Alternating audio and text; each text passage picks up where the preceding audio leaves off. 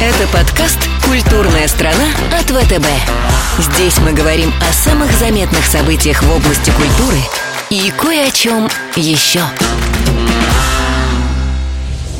Зачем десятая симфония Бетховена? Вам девять недостаточно? Новые оперы растут как э, шампиньоны. Искусственный интеллект пишет музыку для музыковедов. Сейчас опера больше говорит о нас, чем в 18 веке нужен какой-то инструктаж, чтобы люди знали, как созидать. Мы пушим искусственные помидоры, искусственные фрукты, а что-нибудь настоящее можно. А кого, кстати, слушаете из чартов iTunes? Пусть они слушают каждый утром в душе эту десятую симфонию. Всем привет! Я Наташа Бирюкова из семейного офиса ВТБ Private Banking. Привет, я Даша Филиппова из корпоративной социальной ответственности. А я Лиза Лернер из цифрового бизнеса. С вами подкаст «Культурная страна», и мы обсуждаем главные культурные события и как бизнес, технологии и социальные инициативы реализованы в этом.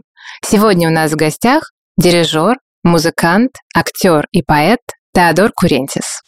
В вашей биографии написано, что вы музыковед, скрипач, певец, а еще что играл панк-рок. Ну, во-первых, насколько это вообще все близко к реальности, а во-вторых, что у вас с другой музыкой? Или в вашей жизни существует только классическая музыка? В общем, я не музыковед. Все остальное это правда. Как же так, судя по вашему я, я музыкант, не музыковед. Ну, там... Приврали. То, что пишешь эссе, не значит, что ты музыковед. Музыковед – это отдельно другой офис. Вообще музыка для меня нет преграды. Я занимаюсь классическую музыку, как бы академическую музыку, потому что я большой гурман. Я очень увлечен музыкой, и каждый очень увлеченный человек музыки рано или поздно закончит туда. То есть это самый сильный наркотик из всех музыкальных наркотиков, академическая музыка, классическая музыка. Но это не значит, мы не сравниваем музыку. Есть очень простые песни или произведения, которые они потрясающе гениальны. И есть очень как бы интенсивно комплексные а, сочинения, которые они бездарны. То есть красота – это когда ты можешь а, непредвзятым оценить в себя, как отражается в себе любой вид музыки что это оставляет. Я, в принципе, очень люблю экспериментальный джаз, например, народную музыку. Я большинство времени слушаю, наверное, народную музыку из разных стран мира. Теодор, вы совершили в определенном смысле революцию в исполнении классической музыки. Это и отказ от дресс-кода, и какие-то специальные эффекты, которые происходят, и, в принципе, это некое действие. Действие, не просто концерт. При этом высочайшее мастерство, исполнение, о котором ходят легенды, и легенды также ходят о том, как вы мучаете музыкантов на репетициях, но при этом добиваетесь вот этой идеальной картинки. Можете рассказать нам немножко о том, как вообще происходит вот эта магия создания этих перформансов и этих выступлений, да, и вашей работы в коллективе? Во-первых, я бы хотел сказать, что это слово «магия» — это очень важно для нас, потому что это именно то, что мы ищем. И постоянно его ищем. Нету такой рецепт, как э, его получать. По поводу репетиции, я должен сказать, что это очень важный момент, иметь отличную подготовку и правильную концепцию, почитать правильно этот текст, который создал композитор. Но это не значит, что магия пробудет, если ты это делаешь. Это совершенно другой аспект. По поводу дресс-кодов и мучительной репетиции. Мне кажется, это просто какая-то пиарская легенда, которую делают люди, которые легко так могут характеризовать кого-то. Я предпочитаю одеваться на сцене близко, как я одеваюсь в свою жизнь, потому что это искреннее выражение должно быть. Конечно, мы пытаемся немножко что-то подчеркнуть на сцене, как мы пытаемся на большой праздник что-то подчеркнуть. Но тоже клоунада делать не стоит. Поэтому здесь есть какая-то логика в этом всем. Симфоническая и оперная музыка – это не место собрания элиты, это очень личное взаимодействие с бессознательного своего. Вы использовали очень красивое слово «магия». Вот э, ваша магия, ваши перформансы, ваше представление — это всегда воздействие сразу на несколько органов чувств. Это и звуковое воздействие, это и визуальная эстетика, это и запахи всегда. Скажите, пожалуйста, что еще в планах? Может быть, осязание, может быть, вкус? Если буду совсем искренним, для меня важно именно те чувства, которые э, они существуют, но они не имеют названию, определению. Очень многие говорят, я визуал, например, я вижу музыку. Это Баланчин говорит, увидеть музыку. Но на самом деле все то, что называем эмоции, они принадлежат другой органу, не исследованный. И в то, что вот это все сложные, вот это чувство, которое называем как дежавю, или как какая-то эйфория внутренняя. Это все принадлежат именно в, этих, в этот каталог новых слов, которые мы должны в 21 веку как бы утверждать. Василий Кандинский искал связь цвета, геометрической формы, звука. Он слышал цвета и рисовал музыку. Вот что вы думаете про такое явление, как синестезия? Вы слышите цвета? Есть очень э, прекрасная книга, которую я рекомендую читать. Это переписка Кадинского с Шенбергом. Шенберг, как ни странно, был тоже художник. Но большинство художников, и то, что открывается в переписке, слухачи. То есть им звук, тон, он очень важен, материал на его изображение. Вот это мы видим какая-то потрясающая синергия этих искусств. И сейчас это время, я очень лично занимаюсь этим. Танец, музыка, движение, изображение. Все очень важно. Ритуальное искусство, она, в принципе, венчает все этих э, разных искусств, разных подразделений. Вы часто в черном и черно-белом. И так уж сложилось, что мы все сегодня в черном, у нас такой black look. Как вы слышите цвета? Есть цвет, который он реальный, а есть цвет, который он есть духовный. Когда я говорю текстуры, я часто говорю о текстуре звука с оркестром. Говорю, какой текстура? Здесь шелк, говорит, или бархат, или шерсть. Какой он звук? Часто говорим по поводу краски. Вот дайте мне такую краску здесь. Mm-hmm. Краска тумана, например, очень вот это дымка, краски дымки. Ну, нету краски в этом принципе, но ты говоришь это ассоциативно, как бы ты создаешь звука. Поэтому это, это очень красиво. На самом деле, очень много книги о философии звука и как он отражается через визуальные явления нашей жизни. Надо будет всем обязательно почитать. Очень интересно, да. А кого, кстати, слушаете из чартов iTunes, когда занимаетесь какой-то механической работой? Механическая работа. Вы знаете, что я не слушаю музыку, когда что-то делаю.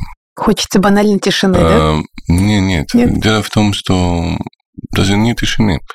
Я открою партитуру, я слушаю музыку в голове.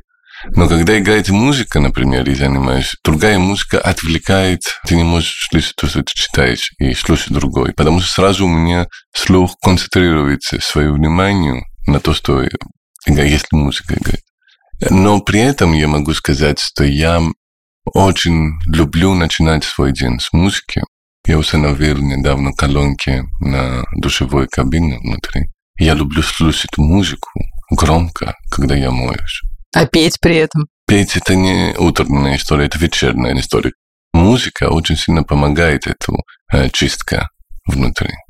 Почему люди чувствуют лучше после душа? Это потому что и душа э, чистится после душа, если правильно подойти к этому вопросу. Мы же есть вода, и мы как бы обновляем эту вода нашего тела. То есть вы не слушаете музыку, когда, например, занимаетесь спортом? Или вообще занимаетесь спортом? Да, конечно. Ну, я не слушаю, нет. Не слышу, потому что... Ну, там какая-то музыка играет на спортзале, не знаю, ты понимаешь? Но я лично, я, чтобы слушать музыку, нет. Ну, я понимаю людей, которые это делают, но я не могу концентрироваться. Я буду улетать в музыке, я не буду делать задания. В одном из интервью вы говорили, что считаете самым интересным российским композитором Алексея Сысоева. Кто еще? Может, кто-то из резидентов Дома радио? А, да, есть потрясающий крымский композитор Алексей Ретинский. Он резидент Дома радио. Есть очень хороший тоже вот композитор, который это новый резидент в Дом радио Алексей Сюмак.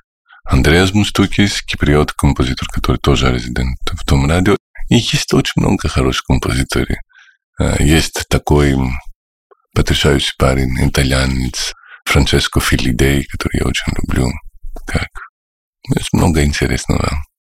А если вообще смотреть на вот историю музыки, то кого можно было бы назвать любимым композитором Теодора Куринзиса? Наверное, Малер, Персель, Монтеверди, Моцарт. Банальный ответ. Но я не могу быть оригинальным здесь, потому что это довольно известный композитор, который я, я люблю. Раз уж мы заговорили про Дом радио, там находится совершенно уникальная резиденция, в которой сочетаются самые разные виды искусств. Это, наверное, отсылает нас к началу нашего разговора о том, что должно быть все. И тело, и звук, и свет, и цвет и все вместе. Но есть также у вас и новый проект, про который мы слышали, это оркестр «Утопия». И хотелось бы, чтобы вы сами немного больше про него рассказали, потому что это какой-то такой новый и тоже необычный, непонятный для нашего контекста пока формат. На первых я хочу про Дом радио рассказать, что это рай э, междисциплинарность э, Дом радио. Это совершенно уникальное э, место, ничего подобного в мире нет. Мы сейчас начали с музыкой Термоданс, это наша танцевальная труппа, как хоротеатр. И делаем проекты вместе с хором, с нашими музыкантами, как бы это одна команда. И наш хор сейчас очень активно тренируется и делает класс, танцевальный класс, чтобы развивать телесность в звуке. То есть мы хотим, чтобы все наши люди, они умеют танцевать. Поэтому они работают с хореографами, у нас есть резиденты хореографии, люди, они очень далеко от движения. Наша жизнь, она очень статична. А по поводу утопия, это древняя идея и мечта, которая уже 10 лет планировал. Когда идешь продирижировать какой-то оркестр, помимо того, хороший или не, не очень хороший или отличный оркестр, ты замечаешь, что большинство из людей, которые работают, это они работники, они просто идут на работу. Ну, кто-то лучше, кто-то хуже, кто-то больше настроения, кто-то бодрый, кто-то... Но есть всегда 3-4 музыканта, которые они горят каждый день, которые они энтузиасты. Вот утопия это была бы идея, что будет, если из каждого оркестра взять их двух-трех и делать один оркестр с лучшими музыкантами, как бы по качеству. Мы собираемся два-три раза в году и делаем маленький турне. Но это лучшие музыканты из Берлинской филармонии, из концертки Бавиенской филармонии, музыка этерна, 30 национальностей, лучших из лучших. И это сейчас послезавтра полечу туда, посмотрим.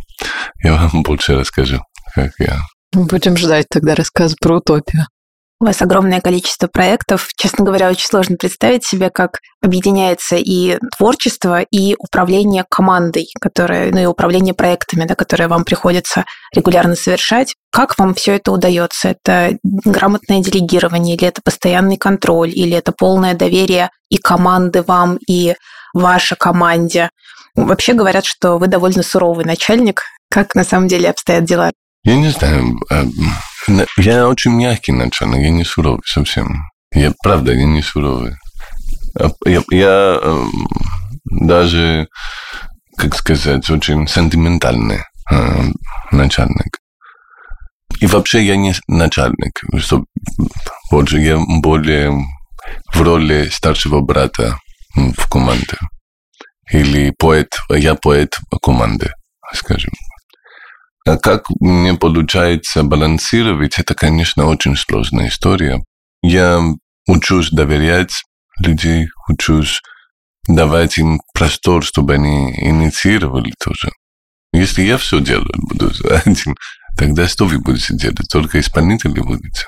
Понимаете, что вот э, начальник, если э, подчиненные, они не влюбленные на своего начальника, значит, ты ничего не можешь делать, что давить людей. Ты не можешь. Они, они не будут э, талантливо делать то, что они делают. Нужно как-то их мотивировать, да. Но бывают моменты, которые ты где-то она немножко повышается, но все равно они должны не обижаться на тебя. Делать так, чтобы они были влюблены. Значит, ты должен иметь вдохновение, иметь другой взгляд в этом мире, понимание, смотреть, что находится внутри человека, который с тобой общается. Тогда отношения совершенно другие. Культурная страна. Теодор, давайте поговорим о социальной стороне вопроса. В своей деятельности вы уделяете огромное внимание образовательной повестке. На сайте оркестра есть специальные музыкальные проекты к выставкам, в том числе лекции, подкасты. Кстати, нашей аудитории рекомендуем с ними ознакомиться, если нас слушают люди, которые интересуются классической музыкой. Там э, есть возможность прийти к более глубокому пониманию и почувствовать глубину классики. Какие еще социальные проекты, доступные всем или, может, возможности есть у поклонников классической музыки? Да, эм, есть образование, э, которое это главной составляющей, чтобы создать мир, в котором мы мечтаем жить. Образование – это воспитание людей, это о чем мы должны снова и снова подуматься. Поэтому мы и музыкой должны подойти, сломать железный занавес, который находится построен э, веками между зрителем и, и слушателем, подойти рядом и пригласить его в это понимание звука, чтобы поговорить со звуком не заочно, иметь свой личный контакт с музыкой. Второй, который нам очень важно, и это тоже связано с образованием, это благотворительность. И благотворительность это не только делать какой-то фонд и собирать деньги для людей страдающих, но это тоже личный контакт с людьми, которые имеют проблемы. Мы э, постоянно занимаемся с слепоглухих немых. Они приходят, ставят инструменты на наши репетиции, и они слушают вибрацию. Мы даже мы хотим проекты только вибрационные делать, композиции заказать, чтобы открыть для этих людей музыка. Потом мы и очень много играем э, в хосписе, мы в тюрьмах играли. Это для нас очень важно, потому что люди, которые страдают, они более близки в понимании, о чем музыка говорит, чем людей, которые они просто пьют шампанскую и идут на светскую тусовку и мероприятие. Я хочу разбавить и добавить немного желтизны в наше общение, потому что мы обнаружили, что по запросу Теодор Курензис в интернете очень часто и популярный вопрос о вашей личной жизни. Мы тут говорили уже о любви, о любви в оркестре, об атмосфере любви. Хотим понять ваше представление об идеальной даме. Даме сердца, есть ли у вас какая-то муза или какое-то, может быть, обозначение того, как она должна выглядеть или какой она должна быть? Или, ну, она какая-то неземная, богиня, или вполне приземленный человек. Как у Блока. Да. Все, что мы мечтаем о идеального человека-партнера, это на самом деле отражение, а идеальный вариант самого себя. И когда ты встречаешь этого человека, это тебе будет скучно, потому что будет повторение, как бы ты узнаваемая а, конструкция твоих мыслей. Я считаю, что самое важное вещь – это учиться принимать другого человека, любить другого, а не себя, а другого. Естественно, есть какие-то моменты, которые для меня очень важны. Например, это чувствительность, например, доброта и любви Богу. Потому что для меня это какие-то основательные вещи. Чтобы была эта химия, эта гармония, нужны еще очень много вещей, которые они не входят в какой-то каталог нужды. Это очень важно запах голоса, ощущение, которое ты не можешь, в принципе, анализировать, почему этот человек так важен для тебя. Вот это самое, в принципе, главное. В одном из интервью вы сказали, что скорее сомневаетесь в будущем театра, чем в будущем оперы. Потому что если, опять же, брать театр после Ежи Гротовского, то он уже там не совсем напоминает театральный жанр, это скорее что-то другое. А если говорить про оперу, то за нее вы спокойны. Вот скажите, каким вы видите будущее оперы, учитывая повсеместную диджитализацию сейчас, когда все виды искусства становятся более технологичными? Как технологичная опера будет выглядеть в будущем, с вашей точки зрения? Ну, уже, в принципе, опера становится другая. Это правда. И она распространяется и в область театра новые оперы растут как шампиньоны просто. Я это очень рад. Причем театрали обратились больше в современные оперы, чем опероманы, скажем. Сейчас значимость текста и драматургии, она более важна. И в том смысле, что сейчас опера, она больше отражает наши жизни и больше говорит о нас, чем в XVIII веке. Театр, и вы сказали Гротовского, который это один из моих любимых э, мастеров, как раз он не шагнул в будущее, он шагнул в прошлом. То есть он в каком-то смысле он открывает первоздание идея театра. Поэтому и вся междисциплинарность Э, который я проповедую тоже, она ходит из античного театра. Гротовский с этим тренингом, с, где люди обращаются с голосом, особенно поют, э, танцуют, делают. Это, это очень важно, потому что это идет в первоисточника, который он очень искажен в нас. Из-за того, что мы хотим быстрые продукты, развлекательные который нам не нужно тратить нашу энергию, чтобы созидать с материалом. Мы привыкли, что они все для нас делают. Нужен какой-то инструктаж, чтобы люди знали, как созидать, как подойти и как поговорить с этим а, материалом, который предлагается. Как будет выглядеть технологичная опера будущего? Я не против технологии, но я не считаю, что технология должна быть самоцел опять нет как развлекательные знаете, вот были раз, сейчас есть такие технические выставки, которые каждая страна, не знаю, каждая компания показывает с мессианством свои как бы экстремальные придумки в технологии. Мне кажется, что это опасно, чтобы это мессианство не взял весь уголок духа в оперном искусстве. Потому что не об этом. Вообще, может быть, и лучше, чтобы ничего не было. Я иногда люблю людей, которые отказываются от декораций, от костюмов. И вся тяжесть это между как они чувствуют, как они реагируют, как они открывают другие каналы, другие пространства, приглашают тебя. Энергия – это самый главный инструмент искусства.